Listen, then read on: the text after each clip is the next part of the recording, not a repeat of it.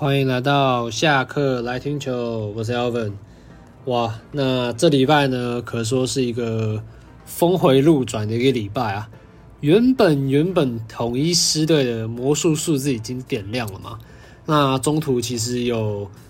奇掉一个状况，那突然因为在一场胜利之后又开又再度点亮了嘛。那最终最终统一，因为在这一周只拿下了一胜嘛，然后另外有四败的成绩，所以魔术数字就停在 M 三了。那最快最快的话会在下一个礼拜三，而且是要非自立的封王，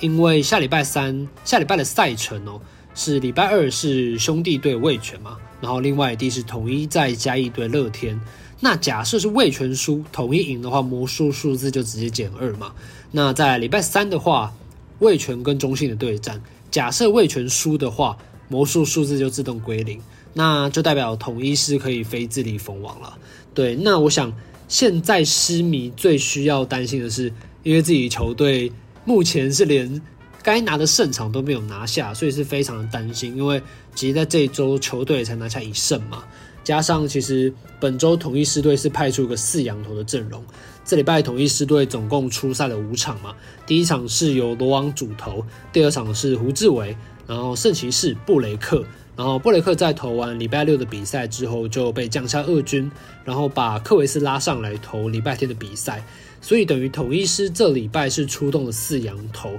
但是只拿到了一胜的成绩，这点我想可能是教练团比较会担心的一个部分，因为毕竟。你要拉上四洋投，那一定就是胜利的保证嘛。然后，但是这礼拜只拿下一胜，我想相对来说，对以后整个调度会比较来得乱一点啦。因为其实往往在这种将近争冠期嘛，毕竟球迷算是一个求好心切的一个状态，就非常当魔术字数字点亮之后呢，就非常渴望把那个魔术数字赶快归零啊。所以有时候会造成一个非常急迫的现象，不管是球迷还是球员，其实球员自己都知道啊，因为毕竟这是一个压力嘛，因为魔术数字就摆在那里，因为也是早晚的事嘛，那他们可能很想要赶快完成，所以会造成一个球员可能表现上比较没有做自己的一个表现啊，那可能球迷也会，呃，算是一个皮包骨脸，就是比较要求球员要完成哪些事情，可能今天一个调度导致球队的输球，可能编得比之前来的大力啊，对，那。其实我想，这都是我觉得点亮魔术数字，照理来说应该是没什么问题会封王啦。所以我想，如果今天收听的你是失迷的话，就照理来说是不太需要担心的。那其实统一师在礼拜天对战完乐天桃园之后呢，目前上半季是出赛了五十六场，剩剩下四场的对战呢，分别是两场对富邦哦，两场对两场对乐天，所以这代表这代表没有直接与味全或是中信正面的交锋。这也代表了没办法在一天之内、一场之内啦，直接就直接将魔术数字减二哦。所以对战魏权的魏权需要输，还得要看中信的脸色啊。对，那我觉得统一接下来的状态就是，我觉得是掌握自己啦，就是把该赢的场次赢下来就没什么问题了。因为毕竟你要想四场里面对上两场富邦，那现在富邦已经是上半季唯一目前的唯一哦，也是。最后垫底的球队嘛，也是最先被淘汰的球队。那他也可以可以想，因为江少庆也关机了嘛，陈世鹏也关机了嘛。那照理来说，富邦现在都是磨练一些年轻的球员，相对来说，统一应该会比较好应战啦。对，那我觉得如果统一稳稳的拿下这几场胜利的话，是没什么问题的。那我想，因为我觉得都会早点早早早都会到来的吧，所以我想狮迷也不用担心啦。对。那我们可以稍微统计一下哦，因为统一现在是五十出赛五十六场的状况嘛，跟兄弟味全一样，都是出赛五十六场。假设魏全最后四场是四连胜的话，魏全最后最后会拿下三十二胜的成绩。那中信如果四场全胜的话，会拿下三十一胜的成绩。那统一呢，其实只要再赢两场就是三十三胜，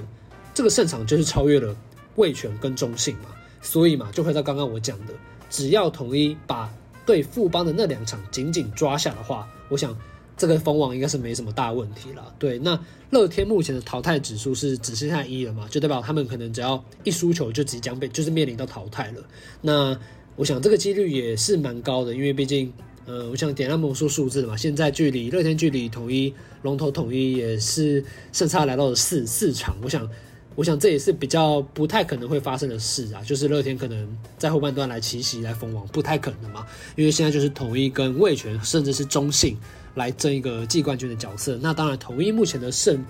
目前的几率还是比较大的。对，那我们可以来讨论一下，就是礼拜天结束的统一乐天之战哦，这一场有一个非常非常特别的一个记录哦，就是这两场比赛其实两队的安打都是达到了达到了双位数哦。统一是十四支安打，那乐天是十八支安打哦。那其实两队加起来三十二支安打，都是一垒安打哦。这个就改写了中华职棒的单场纪录哦。原本纪录是在二零零八年的三月三十号，中信金跟味中信跟兴农牛一战哦，他们两队总共打出了二十四支一垒安打。那这一场其实就是破纪录的二十八支嘛，这也是一个比较奇特的纪录啦。对，因为其实。以乐天的火力来说，只有一两打是比较比较少见到的，你知道吗？对，那我觉得这场可以值得一提的是，其实这场其实有看比赛都知道，这场是蛮好看的一场比赛，就是两队其实都有蛮拉锯战的。最后其实乐天也是靠着于德龙的再见安打嘛，再见强迫取分，拿下了这场比赛的胜利哦。那其实罗昂这场，其实我想。压上罗王的主要原因就是教练团非得要拿下这场的胜利不可嘛，所以才会在九局下半压上罗王来上来投球嘛。那那罗王其实也是算是生涯首次担任后援投手的一个角色啦。九局下半先被乐天桃园攻下了追平分，十局下半再因为离余德龙的再见安打吞下败仗了。那其实罗王这礼拜二上礼拜二啊，其实有已经有出赛的状况，他那天也是对乐天嘛。那只不过那天是主投了七局，用了九十四球，所以就代表他礼拜天上来投球是一个投一休四的一个时间。那其实投一休四对罗王来说，这也不是第一次了，所以我想教练团在这个时候压上罗王，我想是一个正确的选择啦。但是相对来说也是个赌注，毕竟也是结果论嘛。今天如果是拿下胜利的状况的话，大家都会称赞教练团的调度是非常明智的。那像今天如果输给乐天的话，就会觉得说。那下一场的先发投手要派谁呢？对，那目前同一狮的洋投，因为布雷克被降下二军嘛，那其实今天才礼拜天才投球的克维斯也不太可能在礼拜二的比赛就登场嘛，所以可能的选项只剩下圣骑士一个人了，对，或者是胡志伟。那古林的部分呢，他是在六月十八号被降下二军嘛，依照规定最快要十天后才能回到一军。这代表他可能最快在六月二十八号才会回到一军，就是礼拜三那一天才会回到一军。这对统一狮在礼拜二的先发调度来说是一个问题，那就看到时候教练团要怎么安排了。对，那我想最后可以来提一件事，就是我们的 Josh 啊，而 Josh 本周真的是不知道啊，真的是提前带赛吗？他开台的四场啊，统一狮都是面临一个输球的状况哦。因为这礼拜 Josh 是在六月二十号开台，那统一狮是输输球的状况。因为那天六月二十号统一狮是面对了乐天嘛，那天是输球的状况。那六月二十一号呢，其实 Josh 也有开台，那一场是以七比八输给中信兄弟。OK，那再来是六月二十二号，其实统一狮是有出赛喽，那场胜利也是统一狮唯一在上礼拜唯一的一场胜利，就是十比一对乐天那场。那一场 Josh 是没有开台的，所以到目前为止，Josh 如果没开台的话，统一狮拿下胜利；Josh 开台的话，统一是一定输。OK，那继续哦。那六月二十四号礼拜六，Josh 有开台，统一是结果怎么样？二比三输给了中信兄弟。好了，那再就轮到礼拜天。那礼拜天你我都知道答案嘛？Josh 开台了。好的，那统一是还是输了。对，那其实有蛮多狮迷就在要求说，Josh 不要再嗨掉自己的球队了。明明就是支持，也是支持统一狮的，那为什么要开台把自己的球队嗨掉呢？对，然后还有人说什么，干脆狮迷先集体推定 Josh，让这个这这个力量不要那么那么有威力吗？集体推定 Josh，等拿到季冠军之后再把它订阅回去，对吧？但我想这是一个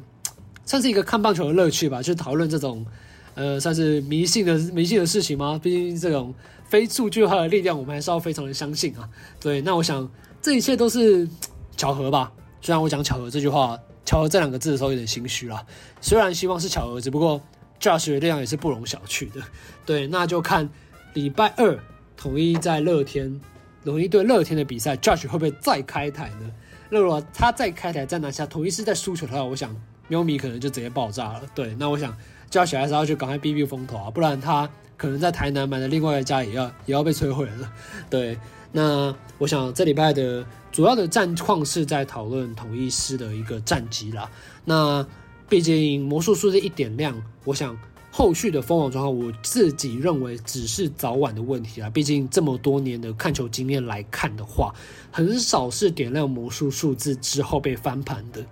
那